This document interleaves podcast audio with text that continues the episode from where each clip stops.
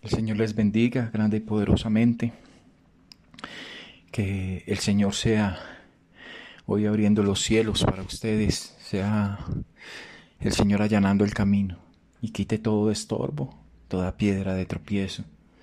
Sea el Señor rompiendo las cadenas, toda atadura, toda ligadura de impiedad y todo lazo de opresión, todo mal que el enemigo quiera levantar contra sus vidas es anulado en el nombre poderoso de Jesús.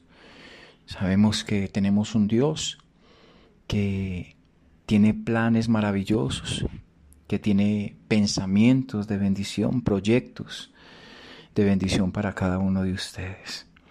Y siempre eh, que sea la palabra nuestro fundamento, que sea eh, el, el inicio de cada día que se comience, de cada decisión que se tome sea la palabra, eh, ese seguro que, nosotros tenemos, esa, esa, esa promesa, esa respuesta de parte de Dios a través de su palabra. Sabemos que cuando ponemos nuestra confianza en Él, Dios no nos va, no nos va a defraudar. Dios siempre eh, nos va a llevar, como dice la palabra, de triunfo en triunfo y de victoria en victoria. Dice el libro de Josué, capítulo 3, versículo 7. Entonces Jehová dijo a Josué, desde este día comenzaré a engrandecerte delante de los ojos de todo Israel, para que entiendan que como estuve con Moisés, así estaré contigo. Amén.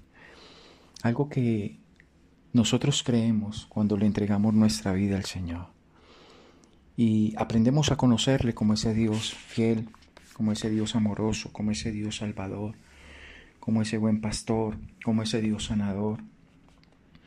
Empezamos a, saber que eh, a través de la palabra Dios siempre está mostrando su amor y su misericordia y que ese mismo Dios de ayer es el mismo Dios de hoy y es el mismo Dios de que es por los siglos de los siglos. Entonces vemos cómo cuando Dios nos llama y, sabemos y entendemos que no somos una casualidad, de que Dios nos ha predestinado desde antes de la fundación del mundo. Es con un propósito. Y, los líderes llamados por Dios eh, vienen de diferentes trasfondos, culturas, posición social, raza y edad.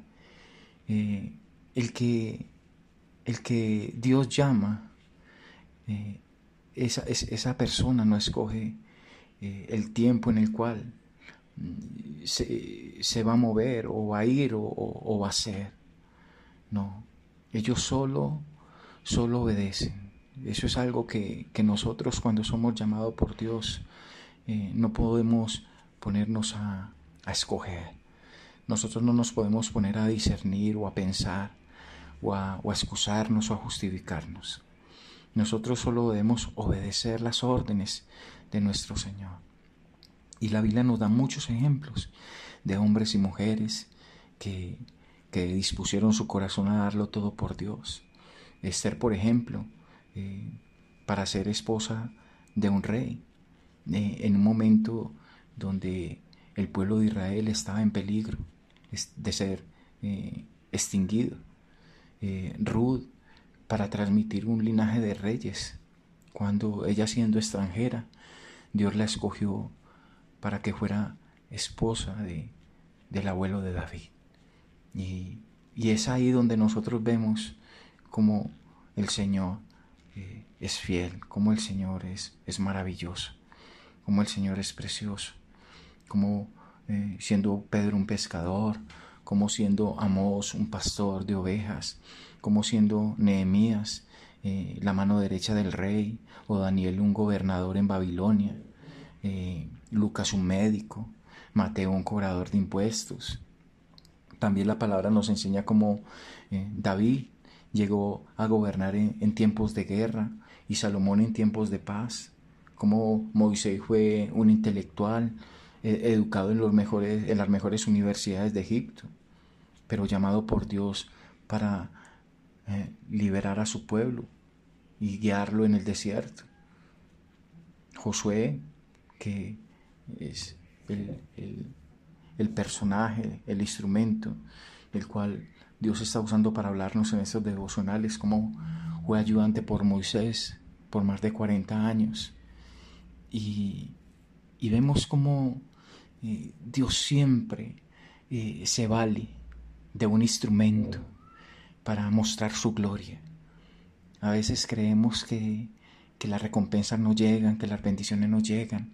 Y quizá para muchos en los zapatos de Josué eh, no era algo productivo estar ahí en el desierto, eh, ayudándole a Moisés, soportando un pueblo tan obstinado, tan duro de corazón, eh, murmurador,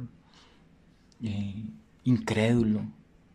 Pero vemos como Josué fue llamado por Dios para dirigir y conquistar la tierra prometida.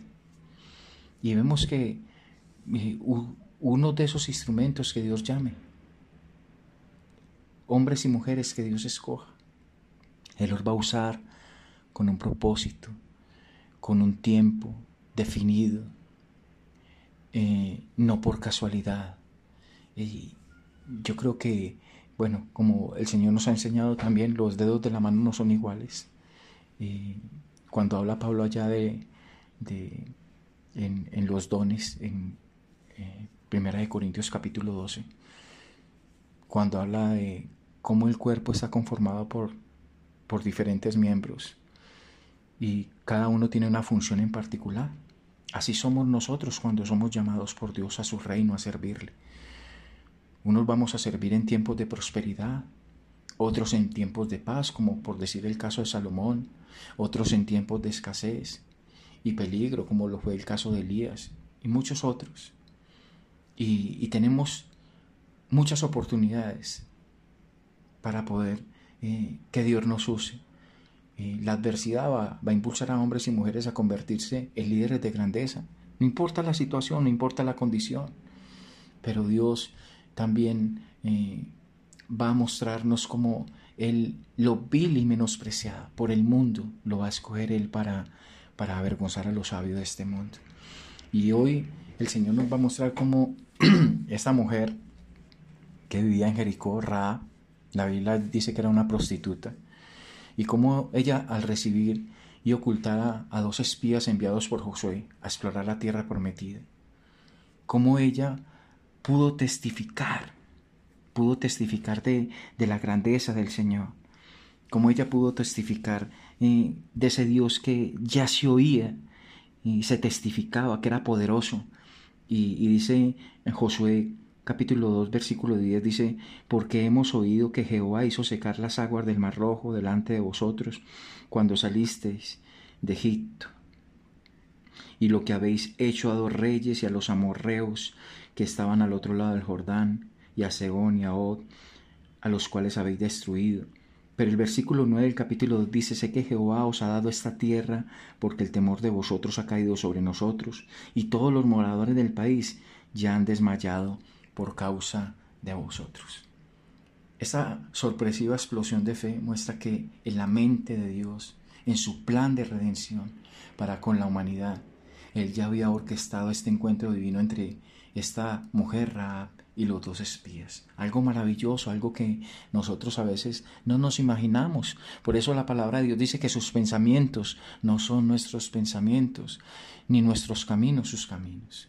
Y a veces nosotros nos sorprendemos como eh, en la religiosidad, habiendo pasado ya más de dos mil años que nuestro Señor Jesucristo fue crucificado. Eh, a veces nosotros nos escandalizamos porque el Señor quiere usar a alguien porque el Señor quiere bendecir a alguien. Eh, a veces nosotros estamos eh, seleccionando, a veces estamos escogiendo con quién estar, con quién compartir. Quisiéramos a veces decidir quién se pudiera salvar y quién no.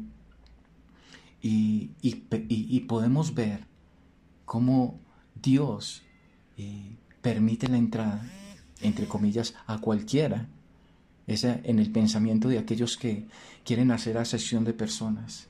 Cómo el Señor permite que en su mesa eh, se siente al que a Él le plazca, al que a Él le agrade. Y a veces se nos olvida que el Evangelio es para aquellos que sabemos que somos pecadores. Nosotros somos privilegiados de que Dios nos haya dado una oportunidad, de que Dios nos haya sacado del hueco de esa cantera, como dice la palabra, de que el Señor nos haya sacado aún de ese lodo cenagoso y de ese pozo de la desesperación. Y la verdad es que eh, todo creyente en algún momento de su vida va a experimentar ese llamamiento de Dios para hacer algo fuera de lo común como eh, hizo el Señor con esta mujer Rahab en tiempos de Josué. Y al parecer esta mujer entendía esto de alguna forma. Cuando ella dijo, yo sé que el Señor y Dios es Dios de dioses, tanto en el cielo como en la tierra. Y esta fue la mayor prueba de fe para ella poder entrar en ese, en ese deleite, en ese disfrute del gozo de nuestro Señor. Y quizá ella no tenía una fe eh, fuerte ni perfecta, pero era admirable. Era admirable y eso le bastó para vivir por gracia.